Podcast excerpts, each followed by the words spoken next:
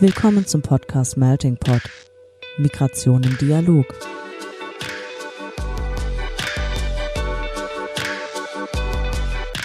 In diesem Podcast sprechen wir mit NachwuchswissenschaftlerInnen aus verschiedensten Fachgebieten, die zum Thema Migration forschen. Ein Einblick also in die Migrationsforschung über die Grenzen wissenschaftlicher Disziplinen hinweg. Organisiert wird der Podcast vom Nachwuchsnetzwerk des Interdisziplinären Zentrums für Integrations- und Migrationsforschung an der Universität Duisburg-Essen. Hallo und willkommen zu einer weiteren Folge des Melting Pot. Und diesmal mit einer Sonderfolge. Wir haben nämlich einen Erfolg zu feiern. Das Incentim Nachwuchsnetzwerk hat einen Sammelband veröffentlicht. Am 11.04.2022 ist der Sammelband mit dem Titel Migrationsforschung interdisziplinär eine anwendungsorientierte Einführung erschienen. Und das nicht nur altmodisch und analog, sondern sogar per Open Access. Das heißt, jeder Interessierte kann sich diesen Band online herunterladen. Und wir möchten diesen Band heute kurz feiern und vorstellen. Und ich freue mich heute mit den HerausgeberInnen sprechen zu dürfen. Und zwar, das sind Merve Schmitz-Wardar, Andrea Rumpel, Alex Krajewskaja und Laura Denevir. Schön, dass ihr alle da seid. Hallo. Hi. Hi. Und da es sich um eine Sonderfolge handelt, springen wir auch direkt zum inhaltlichen Teil über diesmal. Und was, was mich da interessiert, wie ist denn überhaupt die Idee und die Motivation entstanden, so ein großes Projekt anzugehen wie ein Sammelband?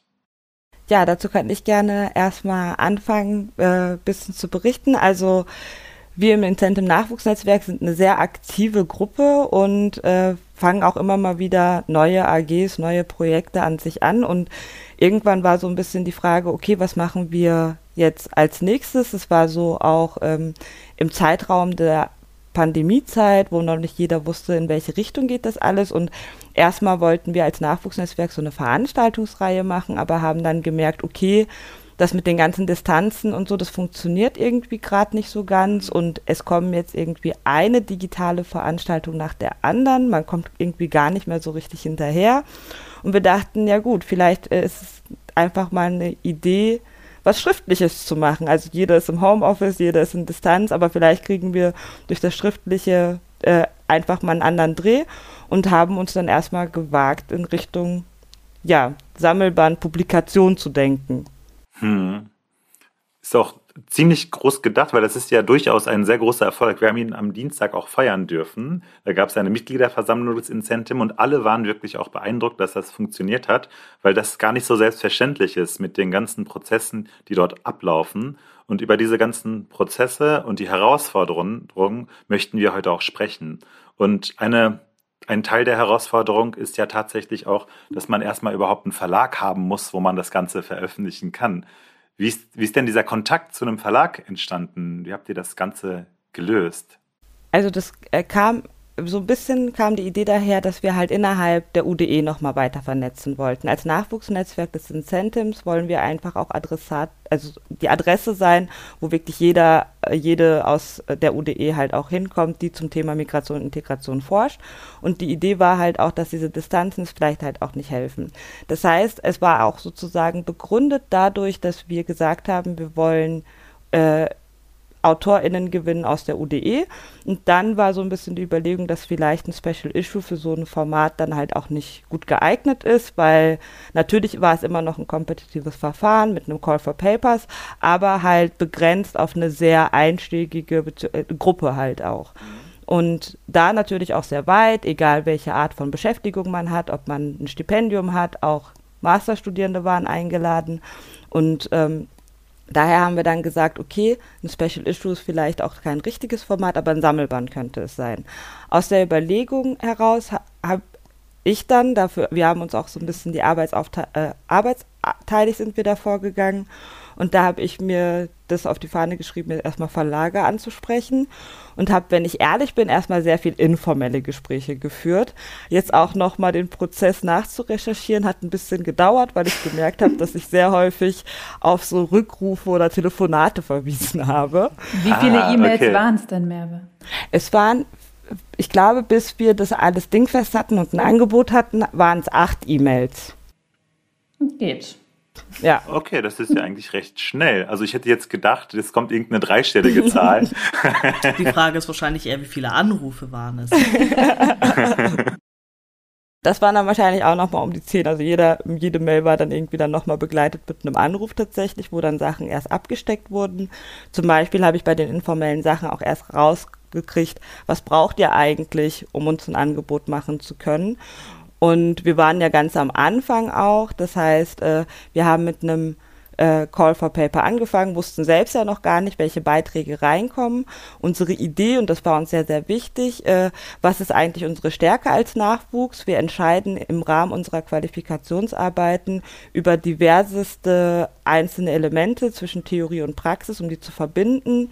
Und mhm. wir wollten gerade das auch stark machen. Das heißt, dass im Rahmen von Qualifikationsarbeiten Entscheidungen im Forschungsdesign getroffen werden, die auch jetzt mit kumulativen Verfahren der äh, Promotion auch eher dazu neigen, irgendwie zu verschwinden. Und diese Transparenz war uns halt super wichtig. Also haben wir halt äh, uns eher die Frage gestellt, wie kommt denn eigentlich Erkenntnis zustande? Und das Ziel, so ein bisschen anwendungsorientiert zu arbeiten. Und nach den Calls, äh, das war dann irgendwie klar, dass die Verlage meinten dann, ja, das hört sich erstmal interessant an, auch ihre Ausschreibung ist sehr spannend. Kommen Sie nochmal auf uns zurück, wenn Sie dann entschieden haben, welche Abstracts ihr äh, dann halt auch verwenden wollt. Und dann sind, hatten wir so eine Gesprächspause, bis wir dann halt Prozesse weiter vorangetrieben haben und haben das dann auch tatsächlich so gemacht, dass äh, nachdem wir alle Abstracts hatten, auch nochmal alles zusammen einreichen mussten. Ah ja, okay. Und dann ähm, waren das waren die Unterlagen, die, die die die Verlage benötigten, sozusagen erstmal die Idee, also so ein Konzept und hinterher nochmal die Abstracts in gesammelter Form.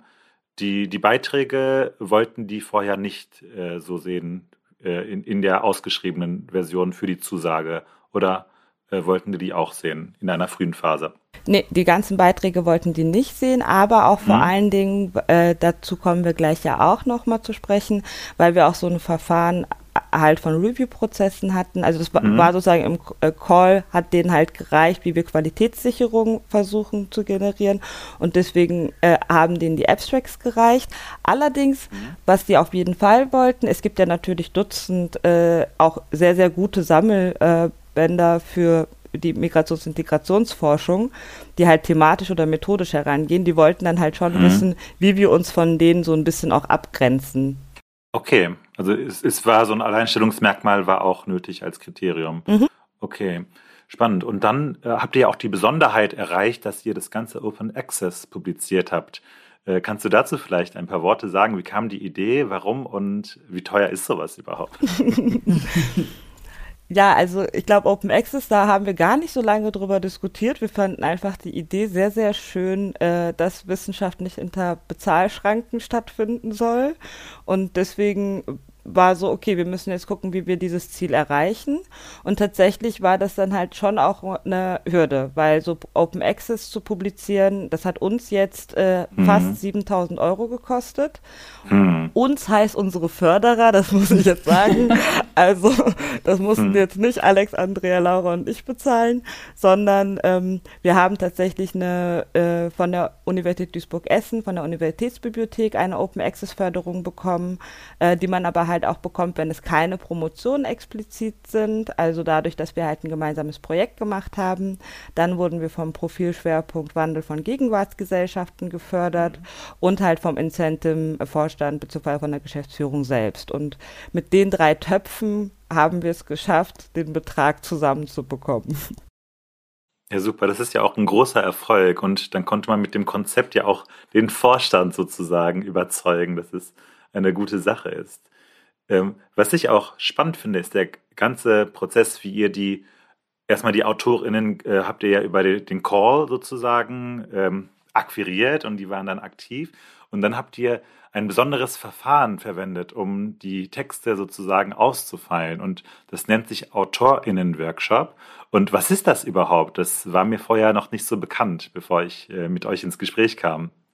Ja, dazu kann ich gerne was erzählen. Also ähm, wir haben diesen Workshop von Anfang an auch mitgeplant ähm, und bei dem Call auch schon, äh, also in dem Call war ja so, so eine Art Zeitplan irgendwie drin, wann wir vorhaben, ähm, was zu machen. Und da war das auch schon mit angegeben, dass das stattfindet, damit die ähm, Leute, die sich bewerben, halt auch genau wissen, ähm, okay, wenn ich jetzt da mein ähm, Abstract einreiche, dann muss ich aber auch bis dann und dann meinen ersten Entwurf des Beitrags haben. Und ähm, ähm, der ähm, Workshop fand dann ähm, im Dezember 2020 statt. Ähm, wir hatten zunächst irgendwie mhm. gedacht, vielleicht kriegen wir das ja auch in Präsenz hin, aber ja, Corona hatte andere mhm. Pläne.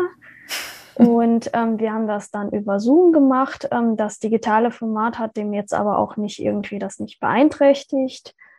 Und ähm, ja, genau, das Ziel war einfach, dass die ähm, AutorInnen ähm, durch die Hinweise, die jetzt so im Workshop kommen, in der Diskussion und halt ähm, durch die Kommentierung, da komme ich gleich noch ähm, zu, äh, drauf, ähm, dass die sich halt ähm, quasi so weit irgendwie den Beitrag dann verbessern können, ähm, dass es auch ähm, durch das Review-Verfahren kommt.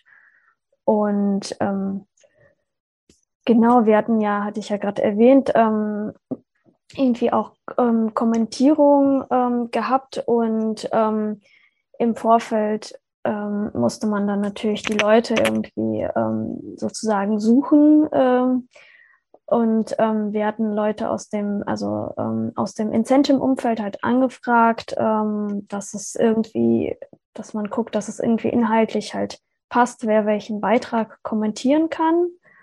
Und ähm, ja, insgesamt ähm, waren es dann anderthalb Tage, hat der Workshop gedauert. Ähm, aber es kommt natürlich darauf an, wie lang halt, ähm, also wie viele Beiträge man hat, äh, wie lange das dauert, weil wir hatten 45 Minuten eingeplant für mhm. einen Beitrag. Und ähm, das war dann natürlich nicht so, dass jemand 45 Minuten vorträgt, sonst macht ja der Workshop auch äh, keinen Sinn. Ähm, mhm. Das wäre dann eher eine Tagung genau. quasi. Ja. Stattdessen ähm, war dann so ähm, 15 Minuten Vortrag, dann die Kommentierung von mhm. ähm, ungefähr fünf Minuten und eine Diskussion von so 20 bis 25 Minuten, ähm, was ja, also so zumindest bei den Tagungen, die ich so bisher besucht habe, ist es eher unüblich, dass die Diskussion mhm. so viel Zeit einnimmt.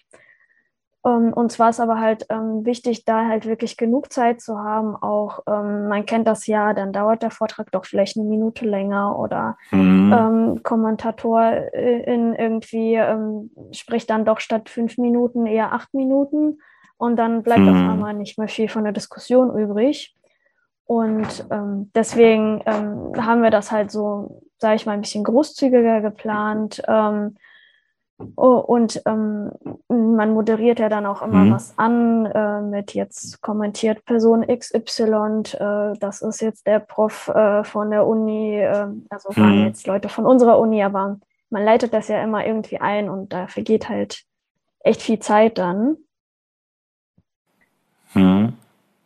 Ähm, genau, das, also das würde ich mal sagen, war so das Wesentliche, was wir da so beim Workshop ähm, geplant haben. Und ähm, vielleicht auch noch interessant, ähm, also wir haben ja vorher war ja gedacht, ähm, dass die ähm, Paper ausgetauscht werden und ähm, dass halt sowohl halt die KommentatorInnen das bekommen, als auch ähm, diejenigen, also die anderen Teilnehmenden des Workshops. Ah, okay. Die Paper waren allen vorher schon bekannt, sozusagen. Die wurden vorher schon genau. in der genau. ersten Fassung eingereicht. Genau, und das mhm. haben wir auch über so einen Moodle-Kurs organisiert, dass dann dort alles hochgeladen war und dann alle Teilnehmenden ähm, den Zugang hatten, ähm, damit es halt nicht so ein Mail-Chaos im Vorfeld gibt mit tausend Anhängen und dann sucht man noch in seinen E-Mails und stattdessen hat man dann halt alles sozusagen an einem Ort. Also man hätte mhm. jetzt irgendwie auch so eine so einen Cloud-Ordner oder so nehmen können, ähm, aber halt äh, mhm. Hauptsache ist es irgendwie ähm, allen zugänglich.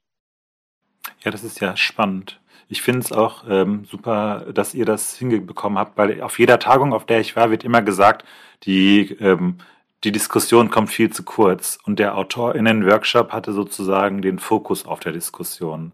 Und das finde ich eigentlich ein äh, schönes, äh, schönes Verfahren. Und hat denn, äh, gab es so eine bestimmte Art und Weise der Betreuung der Autorinnen, die äh, beteiligt waren? Habt ihr das aufgeteilt oder war jemand bestimmtes zuständig für die Betreuung der einzelnen Beiträge? Also wir hatten ähm, das so ein bisschen thematisch auch aufgeteilt, dass man jetzt guckt, ähm, wer, ähm, also beispielsweise jetzt, äh, wenn da jetzt ein Beitrag ist, der mit Diskursanalyse arbeitet, dann da kenne ich mich jetzt äh, eher aus. Wenn da ein ähm, Beitrag ist, der ähm, irgendwie mit ähm, quantitativen Methoden arbeitet, da kennt sich Merve besser aus. Und ähm, so mhm. hatten wir das halt aufgeteilt, auch dass ähm, wir dann auch ähm, feste Ansprechpartnerinnen waren für die AutorInnen, dass äh, also im gesamten Prozess, die sich mit irgendwelchen Fragen dann jeweils halt so an uns wenden konnten, dass ähm, jeweils ähm, ja jede von uns eigentlich so zwei äh, Personen sozusagen betreut hat.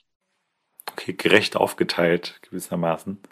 Ich, mhm. ich habe auch noch eine Ergänzung zu unserem AutorInnen-Workshop, was ich nämlich da irgendwie so besonders schön fand, im Gegensatz zu anderen Sammelbandprojekten, bei denen ich schon mitgeholfen habe oder wo ich schon irgendwie mitbekommen habe, ist, dass sich alle AutorInnen untereinander kannten und alle wussten, mhm. was sind für Beiträge in dem Band und was schreiben die anderen. Und dadurch war es dann irgendwie auch möglich, dass man gegenseitig Bezug auf sich nehmen, also auf die jeweils anderen Beiträge nehmen konnte. Und das fand ich irgendwie noch mhm. den schönen Effekt, den wir aus dem Workshop mitgenommen haben. Das ist, äh, das klingt auch schön. Das klingt auch nach einer schönen Atmosphäre während des AutorInnen-Workshops. Und dieser Workshop war ja, ihr habt ja sozusagen eine doppelte Qualitätssicherung dann damit eingebaut. Zum einen durch den AutorInnen-Workshop und zum anderen ein klassisches Review-Verfahren. Und äh, was ist das und äh, wie sah das bei euch überhaupt aus?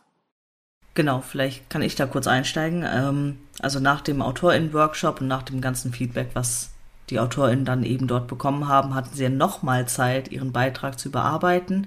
Und dann hat das Review-Verfahren gestartet. Mhm. Ähm, also Peer-Review-Verfahren. Also es bedeutet einfach, dass andere WissenschaftlerInnen, die eben ja meistens innerhalb des gleichen Fachgebiets arbeiten, den fachlichen Inhalt eines Beitrags bewerten. Also zum einen mhm. Äh, ob sich ein Beitrag zur Veröffentlichung eignet. Das war uns zum einen sehr wichtig, zum anderen aber auch kritisches und ähm, ja, mal mehr, mal weniger konstruktives Feedback geben. Also es gibt ja mhm. so den berühmten Reviewer 2, der ja auch so ein bisschen so zur, zum Meme geworden ist, also der also alles zerreißt, wobei wir aber wirklich sagen müssen, dass unsere ReviewerInnen, das waren alles Reviewer 1 ähm, also die fallen nicht unter diesen berühmt-berüchtigten Reviewer 2. Ähm, die waren also alle sehr wertschätzend äh, oder haben alle sehr wertschätzend äh, auf unsere Anfragen reagiert, wenn sie sich dann äh, dazu bereit erklärt haben, ein Review zu, äh, zu übernehmen. Mhm. Und zum anderen haben sie aber auch wirklich konstruktives und auch bereicherndes Feedback gegeben. Und äh, du hast es auch gerade ja schon gesagt, ähm, Reviews werden nun mal eben als ein zentrales Maß der Qualitätskontrolle eben beim Publizieren angesehen. Das ist mhm. zumindest in einigen Disziplinen so, aber eben auch nicht in allen Disziplinen. Das ist vielleicht auch nochmal wichtig zu erwähnen, dass es eben auch, dass es da auch Unterschiede gibt.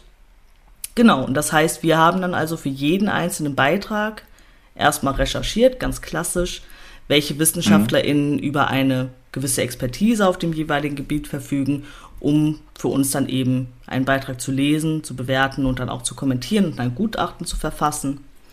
Und ähm, genau, das war in manchen Fällen einfacher, also gerade bei den mhm. sozialwissenschaftlichen Beiträgen natürlich, weil Andrea und ich, ähm, wir haben das Review-Verfahren übernommen, ähm, sind solche Beiträge dann auch einfach viel näher gewesen. Bei anderen mussten wir dann aber auch erstmal wirklich etwas länger suchen oder auch andere Kolleginnen fragen, die eben nichts mit dem Sammelband zu tun hatten und auch da mhm. hier um Rat bitten und zu fragen, wen könnte man hier anfragen. Genau, und dann haben wir die Leute angeschrieben, nachdem wir sie identifiziert haben, genau, haben ihnen das Ziel erklärt, äh, den Rahmen des Sammelbands und erläutert ähm, und kurz umrissen, worum geht es überhaupt in dem einzelnen Beitrag, für den wir dann auch um ein Gutachten ähm, bitten. Mhm. Und ähm, genau, bei der Auswahl haben wir dann eben zum einen darauf geachtet, ähm, dass inhaltliche Expertise vorhanden ist, natürlich. Mhm. Ähm, zum anderen aber auch, ist auch wichtig, ähm, dass es entweder ProfessorInnen oder aber mindestens auch Postdocs sind. Also das mhm. war auch wichtig. Ähm, ist, äh, wir haben jetzt allerdings äh, zwei Fälle, bei denen dann weit fortgeschrittene Doktoranden einen Beitrag begutachtet mhm. haben, aber die andere Person, die gehört dann eben einer höheren sogenannten ja, Statusgruppe an. Mhm. Genau, und da haben wir dann auch sehr, sehr viele E-Mails geschrieben. Also es sind mehr als acht mhm. gewesen. also wirklich sehr, sehr viele E-Mails. Ähm, also der Review-Prozess hat ähm, direkt im Anschluss an den AutorInnen-Workshop begonnen. Also Anfang 2021 mhm. haben wir damit angefangen. Ähm, dann haben wir angefangen, nach potenziellen GutachterInnen zu suchen. Haben mhm. natürlich auch sehr viele Absagen bekommen, äh, was aber auch mehr als verständlich mhm. ist, denn ist mitten in der Pandemie, also verbunden mit, weiß ich nicht, Schulschließungen, mit Kitaschließungen, mhm. eine enorme Zunahme von Online-Meetings. Ähm, genau, aber wir haben eben auch viele und zwar genügend Zusagen bekommen, denn sonst wären wir auch mhm. heute nicht hier. Und wir sind den ReviewerInnen auch wirklich ähm, sehr dankbar, dass sie sich auch wirklich die Zeit genommen haben, einen Beitrag dann für uns zu begutachten und das mhm. Sammelbandprojekt auch so zu unterstützen. Ja, ich genau. erinnere mich noch, äh, kurze Anekdote an die verschiedenen Zeitpläne. Wir hatten ganz Ach, ja. ambitionierte Zeitpläne, bis wann das Review-Verfahren abgeschlossen ist und das hat sich immer weiter nach hinten verschoben. Und was ich auch noch irgendwie erwähnenswert finde, ist, dass wir das Ganze anonym, also wir haben das als Blind-Verfahren ah, durchgeführt. Ja. Also die AutorInnen wussten oder wissen nicht, wer sie mhm. begutachtet hat und andersrum auch nicht. Ah ja, das ist dieses äh, Double Blind Peer Review Verfahren genau, sozusagen, genau. das klassische. Genau, und vielleicht dazu auch noch ganz kurz, also das ist nämlich dann auch nochmal eine besondere, also auch nochmal mit einer Herausforderung verbunden. Das heißt nämlich auch, dass ähm, bevor wir die Beiträge und die Gutachten weiterleiten, mussten wir wirklich immer darauf achten, dass keine Namen im Dokument stehen Mhm. Aber auch in den Metadaten der Dateien, das vergisst man ja gerne ah. mal, auch da durfte wirklich kein Autor, keine Autorin zu sehen sein. Also nur Andrea und ich ja. äh, wissen auch bis heute, wer welchen Beitrag begutachtet hat. Okay, deswegen ist das Exportieren zum PDF so wichtig wahrscheinlich. Und auch da aber trotzdem ja. unbedingt nochmal drauf. Trotzdem da. Genau. Ja, ja, bei den okay. Metadaten stehen ja auch nochmal so Hinweise, ähm, wer das Dokument das mhm. letzte Mal gespeichert hat oder sowas. Ah, okay. Und das muss halt auch alles entfernen. Also ein Aspekt, der wirklich ja. nicht zu vernachlässigen ist. Also alle, die jetzt gerade zuhören und auch so ein Verfahren mal planen, ja. die Metadaten nicht vergessen. Ja, und auch inhaltlich, ja. also wenn ähm, zum Beispiel jemand reinschreibt, dieser Beitrag ist Teil äh, meiner Dissertation zum Thema so und so, mhm. äh, ah. das ist ja auch so ein Hinweis, der da vielleicht dann irgendwie äh, kurz geschwärzt äh, werden müsste. Genau. Stimmt, das klingt nach viel Arbeit, also sowohl für euch, aber auch für die Gutachterinnen und äh, die also müssen ja dann einen Beitrag durchlesen, kommentieren und dann beurteilen, mhm. sozusagen, ob das zur Veröffentlichung sich eignet. Ähm, wie ist das? Wird sowas denn bezahlt? Oder ähm, warum macht man sowas freiwillig? Ja, da steige ich mal vielleicht kurz ein. Ja, das ist eine sehr gute Frage, weil wir haben tatsächlich in unseren Anträgen zur Finanzierung unseres Sammelbandes haben wir versucht, das unterzubringen. Ein kleines Honorar für diejenigen, die bei uns ein Review übernehmen. Und das wurde leider uns einfach rigoros gestrichen aus unseren Finanzanträgen. Okay. Ähm, ja, das ist vielleicht auch irgendwie eine Hürde, die wir zu nehmen hatten in unserem ganzen Prozess, weil sich ja dadurch, dass man die Reviews nicht bezahlt, ist das halt einfach für alle Wissenschaftlerinnen und Wissenschaftler so ein Add-on. Also das hm. ähm, ähm, weil dann stehen einfach andere Sachen auch im Vordergrund und wir als Herausgeberin hatten dann ja auch gar nichts in der Hand, um zu sagen, so, jetzt brauchen wir das Review aber bis in zwei Wochen oder so. Und hm. das ist vielleicht so eine, ja, so eine Hürde, die insgesamt in der Wissenschaft da ist, dass sowas dann einfach als mm, Add-on verlangt wird in der Wissenschaft. So selbstverständlich, dass man sowas macht sozusagen und äh, man, man, bekommt das nicht honoriert. Das ist ja, zu den Hürden äh, kommen wir gleich nochmal. Vielleicht kurz, was, was habt ihr denn, also wenn ihr dann die Gutachten hattet und die wurden euch zugesandt, was wurde nach dem abgeschlossenen Review-Verfahren mit diesen Gutachten und dem Ergebnis daraus äh, dann gemacht? Mhm. Wie seid ihr weiter vorgegangen? Also dann haben wir die Gutachten an die AutorInnen weitergeleitet ähm, mhm. und die hatten dann eben nochmal Zeit, ihre Beiträge eben hinsichtlich des Feedbacks eben nochmal zu bearbeiten, also eine weitere Bearbeitungsschleife. Und äh, manchmal kommt es dann natürlich auch vor, dass sich zwei Reviews auch widersprechen. Also das Gutachten 1 sagt zum Beispiel, den Aspekt finde ich super gut, den möchte ich vielleicht noch ein bisschen mehr hervorheben. Gutachten 2 sagt aber vielleicht, äh, oh, den Aspekt würde ich lieber rausnehmen. Äh, und aus diesem Grund haben wir dann auch die AutorInnen darum gebeten, tabellarisch auch aufzuführen, welche Hinweise sie wie Aha. umgesetzt haben und gegebenenfalls auch zu begründen, warum sie vielleicht einen Kommentar vielleicht nicht umgesetzt haben, also nicht berücksichtigt haben. Und danach sind wir Herausgeberinnen dann nochmal alle Beiträge und alle Gutachten und auch alle Übersichten nochmal durchgegangen. Das haben wir uns dann immer zu zweit aufgeteilt, um dann nochmal zu gucken, wie mhm. das Feedback der ReviewerInnen auch umgesetzt wurde und ob es auch schlüssig umgesetzt wurde. Also da waren nochmal einige Schleifen dabei. Okay. Interessant, das klingt nach sehr gut geschliffenen Beiträgen. Mindestens drei Schleifen und äh, oder sogar vier mit den zwei mhm. Gutachten. Ähm, und wir haben ja gerade schon über die, also angefangen über die Hürden zu sprechen, dass mhm. so, so, ein Gutachten, das ja auch mit viel Zeitaufwand verbunden ist, nicht bezahlt wird. Ähm, was habt ihr denn noch so als Hürden empfunden? Wo, wo wurden euch Steine in den Weg gelegt und was waren so besondere Herausforderungen? Ich würde einfach mal anfangen, so einfach ganz, ganz prinzipiell und auch schon eigentlich direkt am Anfang, so als auch die Idee entstanden ist, war eine der Hürde, Hürden, die wir erlebt haben, war auf jeden Fall oder ist auf jeden Fall das Ansehen oder eben das geringe Ansehen von äh, Publikationen in einem Sammelband. Also mhm. ähm, es gibt ja verschiedene Publikationsformen, äh, denen eben auch je nach Disziplin unterschiedliche Stellenwerte zugeschrieben werden, etc. pp. Aber uns wurde äh, dann natürlich alles sehr wohlwollend, noch alles sehr gut gemeint, doch häufiger aber auch dazu geraten, andere Publikationsformen anzustreben. Mhm. Also etwa in äh, Journals oder insbesondere internationalen Journals dann eben eher zu publizieren und kein Sammelband zu veröffentlichen. Also da haben wir dann äh, doch auch sehr stark schon so einen gewissen Druck äh, bemerkt. Also das ist natürlich auch das Wissenschaftssystem, äh, was, diesen, was diesen Druck natürlich dann auch eben erst hervorbringt. Aber es geht eben darum, möglichst renommiert zu publizieren, weil eben von einigen eben ein Sammelband eben als nicht besonders prestigeprächtig oder gut genug angesehen wird. Mhm. Oder es wird eben als etwas angesehen wie, ähm, ja, kann man halt machen, bringt einen der wissenschaftlichen Karriere aber nicht unbedingt weiter. Also das war auf mhm. jeden Fall eine Hürde, ähm, dass wir dann doch öfter rechtfertigen mussten, warum wir wirklich auch einen Sammelband veröffentlichen wollen.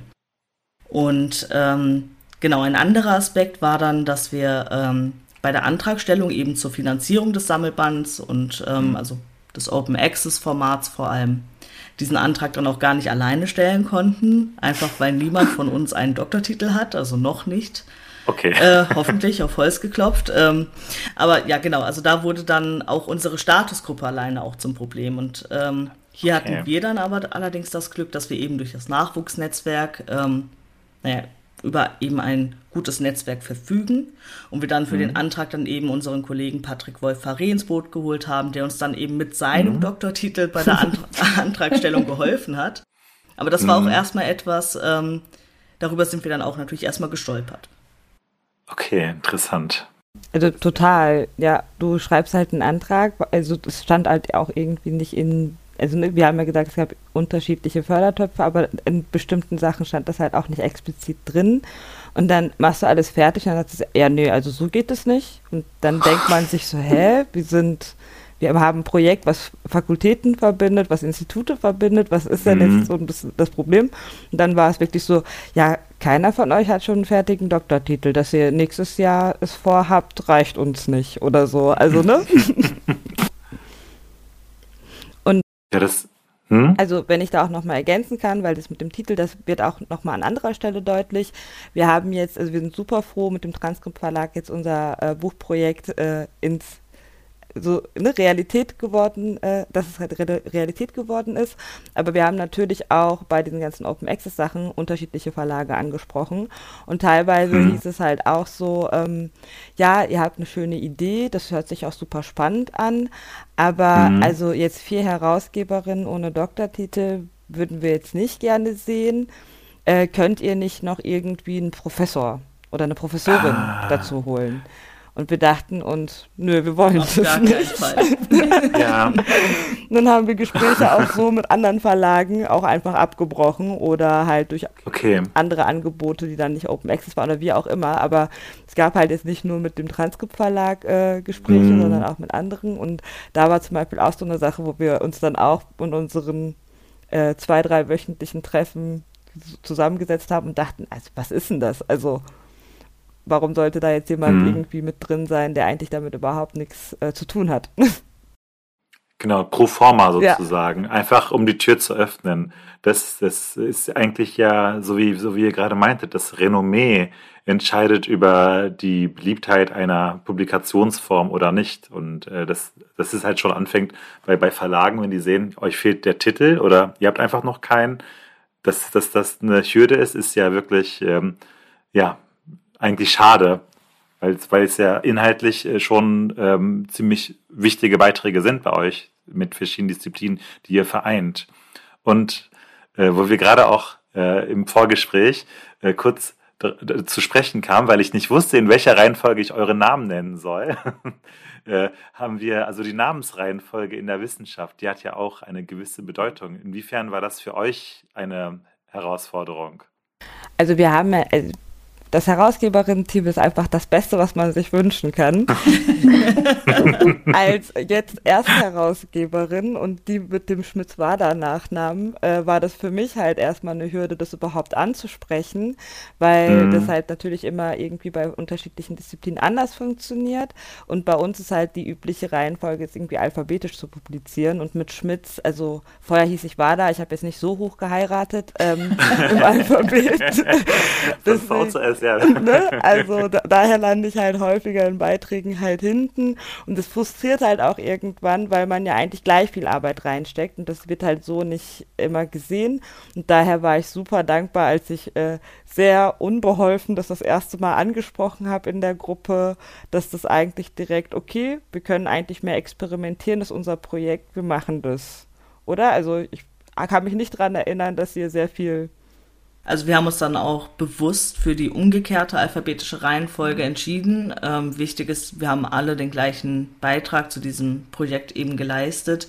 Ähm, aber wir dachten eben, jetzt haben wir diesen Rahmen. Also wir sind äh, vier Kolleginnen im Rahmen des Nachwuchsnetzwerks, wir haben uns zusammengefunden, haben dieses, sind dieses Projekt gemeinsam angegangen, haben sehr viele Freiheiten, trotz der Hürden, die uns vielleicht hier und da mal in den Weg gelegt werden, die wir aber gemeinsam auch bezwungen haben, sollten wir auch vielleicht nochmal erwähnen. Also es gab Hürden, aber wir haben es ja auch alles ähm, mhm. geschafft und deswegen yeah. hatten wir auch wirklich sehr viel Freiheit. Ähm, und diese Freiheit haben wir uns dann auch eben bei der bei der Reihenfolge der Namensnennung eben dann auch herausgenommen, ähm, um dann eben auch bewusst ähm, Mhm. Vielleicht auch mal mit, ähm, ja, mit, mit bestehenden, ähm, ja, mit, wie nennt man das? Konventionen. Mit, genau, mit bestehenden Konventionen auch einfach zu brechen, ähm, weil sehr häufig unsichtbar bleibt ja dann eben auch, also ja. zum einen der Nachname, ähm, mhm.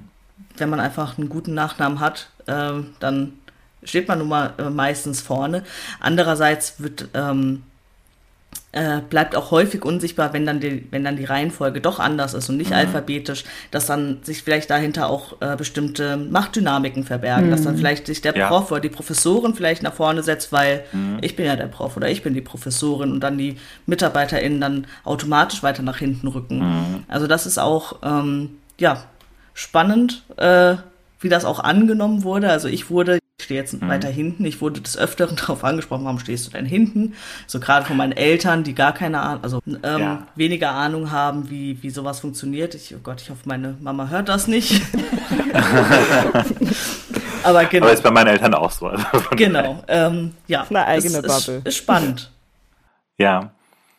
Ja, das, das klingt ja nach ganz äh, ja, revolutionären Methoden, wie wir das Ganze angegangen haben. Oh, revolutionär, das gefällt mir, ja. ja, das gefällt mir auch. Also ja. eine, eine gute, eine gute Autorenkollektiv. Mhm. Ihr seid ein sehr, sehr spannendes Autorinnenkollektiv. Und was mich noch interessieren würde, wie lange hat denn der Prozess insgesamt gedauert, bis jetzt der Band ähm, herunterladbar ist, sozusagen? Kurze zwei Jahre. Ich glaube, da okay. sind jetzt bestimmt da draußen auch einige neidisch ja. zu Recht, zu Recht. Denn, denn da habt ihr wirklich die Corona-Zeit, die ja eigentlich immer noch andauert, aber dass man, die man nicht mehr so, so aktiv mitbekommt, äh, gut genutzt, sage ich mal. ähm, vielleicht können wir auch mal inhaltlich äh, reingehen. Jetzt haben wir viel über den Prozess gesprochen, wie ein Sammelband entsteht und im Besonderen euer Sammelband. Und was sind denn für Beiträge enthalten und ähm, aus welchen Fachbereichen? Ja, dazu darf ich hier gerade was sagen. Und zwar hat ja Merve vorhin schon gesagt, dass wir Kolleginnen und Kollegen von unserer eigenen Uni eingeladen haben, bei uns zu publizieren. Das sind also alles NachwuchswissenschaftlerInnen, sogenannte NachwuchswissenschaftlerInnen der Uni Duisburg-Essen. Und wir haben ganz unterschiedliche Disziplinen mit drin, was unser Titel ja auch schon verrät. Und mhm. haben deswegen auch eine ziemlich breite methodische Vielfalt, wie ich finde. Also wir haben aus der Soziologie, aus der Politikwissenschaft, Kunstwissenschaft, Ostasienwissenschaften. Und wir haben auch Beiträge, die so quasi in sich die Interdisziplinarität vereinen, zum Beispiel aus der Bildungssoziologie und die ganz unterschiedliche Methoden eben auch von Situationsanalyse, kritische Diskursanalyse, Vignetten, Einstellungsforschung, äh, quantitativ, empirisch, mhm. analytisch. Also wir haben irgendwie eine sehr ähm, weite Bandbreite, sagt man das so? Weite Bandbreite? Naja, ihr wisst, mhm. was ich meine. genau. Und ähm, ja, ich würde jetzt einfach kurz auch, wir haben sieben Beiträge insgesamt in dem Buch veröffentlicht und ich würde jetzt einfach kurz ein bisschen durchgehen und neugierig machen auf die einzelnen mhm. Beiträge. Und zwar haben wir auch aus unserem Herausgeberinnen-Team ähm, Beiträge mit drin. Da würde ich jetzt gerade mit dem von dir, Alex, anfangen. Ähm, du hast dich ja dem Thema der polizeilichen Darstellung von Racial Profiling gewidmet ähm, ich würde sagen, das ist eine soziologische, äh, ein soziologischer Beitrag, der eben zwei Rekonstruktionsverfahren verbindet, die Situationsanalyse und die kritische Diskursanalyse und das Ganze eben auch aus einer machtkritischen Perspektive. Und die Grundlage hier waren Interviews. Und dann haben wir Setschkin Söylemes, er verbessert mich, wenn ich das jetzt ähm, falsch ausgesprochen habe. Und er greift eben auch wie Alex auf die kritische Diskursanalyse zurück und nimmt dabei so eine transnationale Perspektive ein. Und er hat das inhaltliche Thema, dass er die Selbstwahrnehmung von türkeistämmigen Migrantenorganisationen untersucht und deren diskursive Reaktion auf den Anschlag in Hanau am 19. Februar 2020. Die Grundlage bei ihm sind eben Pressemitteilungen, die veröffentlicht wurden. Und der methodische Zugang ist eben, dass er das Instrument zur Analyse von diskursiven Einbettungen im transnationalen Raum darstellt. Und weiter mache ich mit Charlotte Püttmann, die wendet so einen kunstwissenschaftlichen Ansatz der Migrationsforschung an. Man sieht hier, die Migrationsforschung ist wirklich sehr divers, wie ich finde.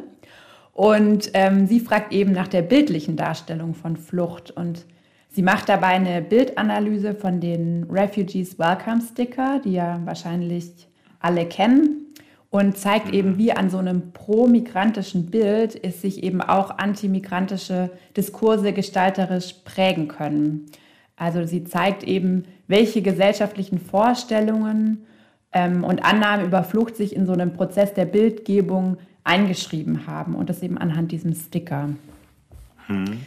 Dann haben wir einen Beitrag von Anhui Tran und er untersucht die Bedeutung und Auswirkungen von transnationaler Migration auf Sexualität und Männlichkeit, auf sich als männlich identifizierende vietnamesische Migrant, Migranten in Japan. Und er, das ist quasi die, die Inhalt, äh, thematische Zugang und methodisch ähm, nimmt er eben Vignetten im Rahmen von einem qualitativen Design. Und wie ich nämlich gelernt habe im Prozess dieses Buches, mhm. sind Vignetten eigentlich eher ein quantitatives Forschungsdesign und er wendet es eben okay. qualitativ an, was es total spannend macht, wie so eine Übertragung dann eben stattfinden kann. Und dann haben wir auch einen Beitrag von drei Studierenden. Das finde ich auch sehr schön, dass wir geschafft mhm. haben, Masterstudierende bei uns zu integrieren. Und zwar sind das Michelle Gutstein, Svenja Knär und Tabea Mildenberger, äh, Mildenberger, genau. Und die haben, äh, das resultiert eben aus einem Lehrforschungsprojekt zu philippinischen mhm. Arbeitsmigrantinnen im Pflegesektor. Und sie machen die Methode wie, wie werden soziale Medien innerhalb von Migrationsforschung genutzt. Also sie reflektieren quasi ihren mhm. Feldzugang, also sie haben Interviews geführt und haben diese Pflegerinnen aber gefunden über Social Media und reflektieren eben mhm. diesen Zugang. Und äh, der zweitletzte Beitrag, den ich jetzt kurz erwähnen werde, ist von dir, liebe Merve, und von deinem Kollegen Christoph Leonhardt. Und ihr habt über die Möglichkeiten und Grenzen der Kombination von umfragebasierter Einstellungsforschung und computergestützter Textanalyse geschrieben. und mhm. habt damit irgendwie ja auch komplementär zur Diskussion oder dem Beitrag von dir, Alex, mit so einer anderen Method methodologischen Perspektive geschaut. Und inhaltlich geht es bei euch um darum, ob sich liberale oder restriktive migrationsbezogene Einstellungen von politischen Repräsentantinnen im Sprachgebrauch niederschlagen. Und dafür mhm. habt ihr auch unterschiedliche Datenarten benutzt und diskutiert dann eben die Möglichkeiten und Grenzen von diesem triangulativen Design bei Sekundärdaten und Plenarprotokolle und Umfragedaten spielen bei euch auch eine Rolle. Mhm. Und als letztes gehe ich noch auf den Beitrag von Markus Kohlmeier ein. Er schreibt über die Mechanismen und Gründe von migrationsspezifischen Bildungsentscheidungen. Und auch er macht da irgendwie so einen ähnlichen Dreh wie An Hui, weil er eine qualitative Perspektive auf ein quantitatives Analysedesign versucht zu übersetzen. Also mhm. er hat seinen Blick auf die sozialen Hürden im Bildungssystem und die sind eben in der quantitativen Bildungssoziologie bisher nicht sichtbar. Und er nutzt die Daten vom Nationalen Bildungspanel und ja, reflektiert es so mit einem qualitativen Forschungsdesign. Genau, das sind unsere tollen sieben Beiträge. Ich hoffe, ich konnte ein bisschen Lust aufs Lesen machen. Also mir auf jeden Fall. Und das ist ja eine unglaubliche Bandbreite, die ihr wirklich da habt, äh, von äh, Forschungsmethoden als auch inhaltlicher Art, also von Bildungswissenschaften über Kunst bis hin zu Soziologie. Und also das ist, äh, also ich habe auf jeden Fall Lust, mir die Beiträge jetzt anzusehen. Und ähm, für, für jetzt, um den ganzen Prozess, den ihr durchgemacht habt, der jetzt über zwei Jahre lief, äh, da habt ihr ja auch, du meintest gerade schon, dass du inhaltlich auch was gelernt hast mit den Vignetten. Das ist mir auch nicht klar. Den Beitrag werde ich mir auf jeden Fall anschauen. Aber ähm, ihr habt ja wahrscheinlich auch viele Learnings aus dem ganzen Prozess mitgenommen. Ähm, habt ihr ein paar Learnings, die ihr mit uns teilen möchtet? Was äh, habt ihr da so gelernt? Was nehmt ihr mit für die Zeit danach? Bestes Team ever. ja, da kann ich nur klingt zustimmen. Nach, klingt nach Teil 2. Nee, also auf jeden Fall, also ich habe mir auch nochmal den Call und unseren ersten Prozess angeschaut. Wir hatten super viele Hürden. Unser erster Plan hat aber eigentlich hervor, also ne, wir dachten, wir werden es im Herbst 2021 rausbringen. Und trotz Pandemie, trotz allem, haben wir es im April 2022 rausgebracht. Und ich finde, wir können uns wirklich auf die Schulter klopfen, dass wir nur so ein halbes Jahr Verspätung haben mit dem ganzen Review-Prozess. Ist natürlich, also es war halt sehr eng getaktet. Ne? Also das hat dann auch schon zu Selektionsprozessen innerhalb des Prozesses geführt, dass Leute dann halt aufgrund biografischer Sachen dann bestimmte Deadlines halt nicht mehr halten konnten, schon auch ganz am Anfang, obwohl sie es halt irgendwie vorgenommen haben. Das fand ich natürlich auch so ein bisschen schade, aber das wäre jetzt, ich glaube auch bei uns, wie das jetzt auch zeitlich funktioniert, also es hat schon sehr viel Kapazitäten äh, also sehr viel Kapazitäten gebunden. Wir mussten es halt auch irgendwann abbinden, damit wir an den Promotionen weiterarbeiten können. Das klingt nach einem sehr, sehr zeitaufwendigen Projekt. Genau. Es hat auf jeden Fall Spaß gemacht, daran zu arbeiten. Es ist äh, trotzdem umso schöner, dass es jetzt auch vorbei ist, dass wir jetzt auch wirklich ein Buch in der Hand halten oder mhm. es auch kostenlos runterladen können. Ähm, ansonsten, darüber haben wir beim Vorgespräch gesprochen, das war mir gar nicht so bewusst, aber wir haben uns kein einziges Mal ähm, in Präsenz getroffen. Diese ganze Organisation, der ganze Prozess des Sammelbands fand alles digital statt aufgrund der Pandemie. Wow. Und ich glaube, mhm. Andrea und ich, wir haben uns ähm, jetzt diese Woche auch das allererste Mal überhaupt in Präsenz getroffen. Das ist, ähm, und es hat alles geklappt. Also es hat funktioniert trotz Pandemie, trotz Online. Mhm. Ähm, genau, man kennt das ja auch ähm, von anderen Veranstaltungen, die jetzt alle online stattfinden, aber bei uns hat das wirklich super gut funktioniert. Ja, also den Punkt möchte ich auch nochmal hervorheben, weil ich ähm, im Laufe dieser zwei Jahre aus diversen Kreisen gehört habe, oh, alles online und nichts mhm. funktioniert so richtig und wann können wir uns denn endlich wieder treffen? Aber ähm, ja, für unser Team kann ich sagen, hey, es hat funktioniert. Man muss sich nicht unbedingt äh, so irgendwie sehen quasi äh, in Wirklichkeit. Es reicht auch irgendwie Telefo Telefon und äh, ja, Big Blue Button, Zoom, äh, Skivo, also das waren schon so Hilfsmittel, aber ähm, mhm. ja, ich glaube, weil es einfach so ein tolles Team war und wir uns die Zusammenarbeit auch so gut aufgeteilt haben, hat das eben so funktioniert. Und da möchte ich auch noch mal äh, Jana erwähnen. Das war ähm, irgendwie studentische Hilfskraft, die uns ähm, gegen Ende des Prozesses sehr äh, krass geholfen hat. Also so am Ende war ja so, okay, die Beiträge sind schon da, äh, irgendwie ähm, alles ist fast fertig, aber dann kommt so, okay, hier ist die Formatvorlage vom Verlag und fügt da alles ein und die ähm, irgendwie Formate von den Abbildungen und Auflösungen und alles muss irgendwie stimmen. Und da hat sie uns sehr äh, stark unterstützt. Also an dieser Stelle nochmal vielen Dank, äh, irgendwie Jana, äh, dass du Danke, irgendwie Jana. da warst. Ja, das, das klingt ja nach einem äh, wirklich beeindruckenden Prozess bei euch mit äh, und als äh, also das finde ich auch umso beeindruckender, weil ich auch so wie du meintest schon Alex, dass so viele Projekte gescheitert sind mit dem Grund Corona und Präsenztreffen geht nicht. Und bei euch schien die Kommunikation ja absolut gut zu laufen, die Strukturen klar zu sein. Und äh, auch wenn nicht alle Termine eingehalten wurden, wie sie ursprünglich geplant wurden, was glaube ich bei jedem Projekt so, so stattfindet, äh, habt ihr durch die Arbeitsteilung das hingekriegt, ein Sammelband jetzt rauszubringen. Und das ist wirklich beeindruckend. Also kann ich auch nur mich verbeugen vor. Das, äh, also Glückwunsch dafür. Danke, danke. Ja, danke. danke. Ähm, ja, also äh, habt ihr noch Sachen zu ergänzen, die vielleicht noch nicht äh, erwähnt werden konnten bisher?